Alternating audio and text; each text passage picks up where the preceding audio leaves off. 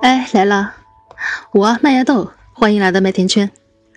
嗯，你现在肯定已经吃过饭了哈，是不是要马上要准备宵夜了？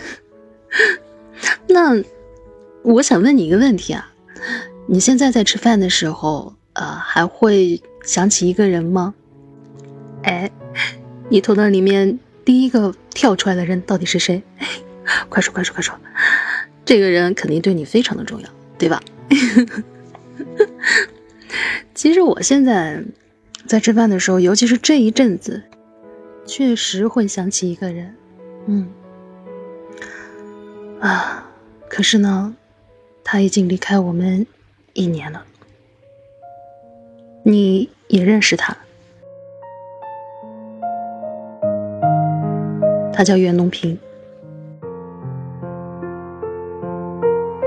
一周前啊，在我的手机弹窗里面，就突然弹出了这么一个标题：他已经离开我们一年了。我当时看到这个标题的时候，哎，还真的去翻看了一下这个新闻，他真的是一年了。哇，天呐，好快呀，时间！我记得当时在听到这个消息的时候啊，第一反应是，是不是有人在恶作剧？哎，后来等到消息在确认了之后，就情不自禁的喉头一紧，忍不住的就哭出来了。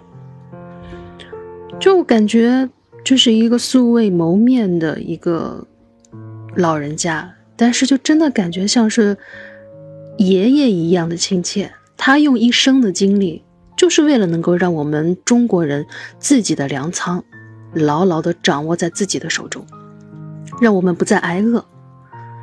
嗯，可能作为我们这一辈人来说啊，是成长在新时代的这一辈人，可以去理解老一辈的这种理想，但是可能真的没有办法去感同身受这个理想中的那一份信念，因为我们没有真正的挨过饿，对吧？可能我们的父母辈，他们还是能够感受得到的，因为。可能有一些父母辈的人，叔叔阿姨是经历过三年自然灾害的，他们能够感受得到那种饥荒啊，对于生存带来的那种威胁。但我们现在可能真的只能够在故事里面去体会那种威胁了。可是，如果现在有人在问你，如果能够让别人吃得更好，你会愿意去尝试一下挨饿吗？哎，不要马上告诉我答案，因为这个问题啊，在七十七年前就已经有人提出来了，而且还有一群小伙子去这样尝试了。这个其实就是一个非常著名的实验，二战期间的一个饥饿实验。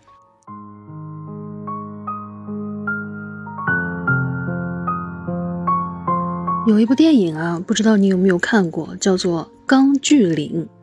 钢呢，就是那个钢铁侠的钢；锯是锯子的锯；岭就是山岭的岭。在这个电影里面，有一个小伙子叫做杜斯，他啊是一个和平教会的信徒。那和平教会是干嘛的呢？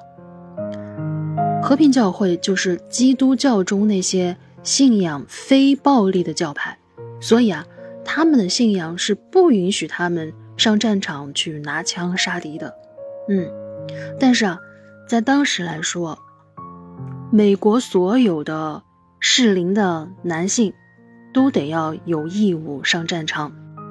在这种矛盾之下呢，杜斯就受到了各种的谩骂跟侮辱，甚至有人说他是叛国贼。最后啊，他不得已就成为了一名在战场上不拿枪的军医。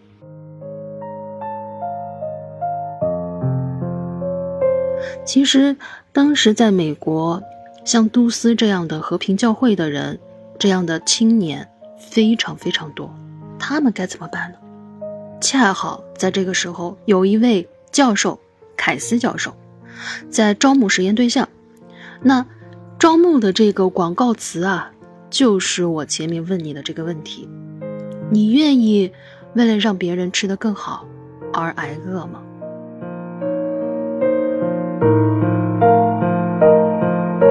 这个实验啊，会模拟在战场上面正在发生的饥荒，用数据来研究饥饿对人体的这种影响啊，对生存的一些威胁，以及人在这种饥饿的状态下的机能会有哪些反应啊。同时呢，也会有一些非常实际的好处。说白了，其实就是参加实验的这些年轻人可以免除兵役。所以，当时在海报发出去不到七天，就有四百多人报名。要想要参加实验啊，还需要进行筛选。他们筛选的标准非常的严格，不仅年龄要在二十到三十五岁之间，还要求啊。身体倍儿棒，啊，同时呢，心理素质也要特别好，必须要性格开朗、为人上进，就连智商也有要求哦，要达到一百三以上。你看这种条件是非常的严格的。最后啊，只有三十六个小伙子被选中了。他们是怎样的一群人呢？有信仰，爱和平，拒绝兵役，挑战饥荒。他们心里面都有一个非常坚定的信念，就是。他们走进实验室，就是和其他的人走向战场是一样的，心里都有着一份信念跟使命。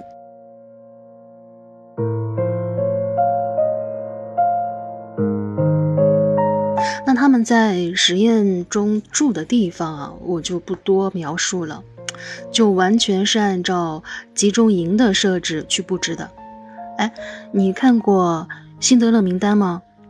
直接参照那个场景就是了，但是唯一不同的是啊，这些小伙子并没有像在集中营那样，每天还要去面临着提心吊胆的折磨啊、屠杀，对于生存的那种压力跟威胁，这些他们是没有的。哎，只不过就是在生活环境跟条件上面会有一些模拟，他们甚至可以啊离开实验室去参加大学的活动。啊，像演出音乐剧啊等等，因为这个实验是在明尼苏达大学里面进行的，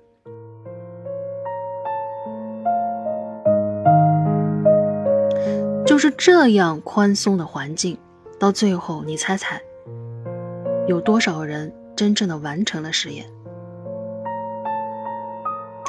最后只有三十二个人走出了实验室，有两个人呢。被送进了精神病院，有两个人彻底的从实验记录中里面消失了。哎，就算这三十二个人已经完成了实验，但是啊，在未来的三年当中，也都经历了各种不同程度的躁郁症、失眠、幻觉等等这样的一些现象跟影响。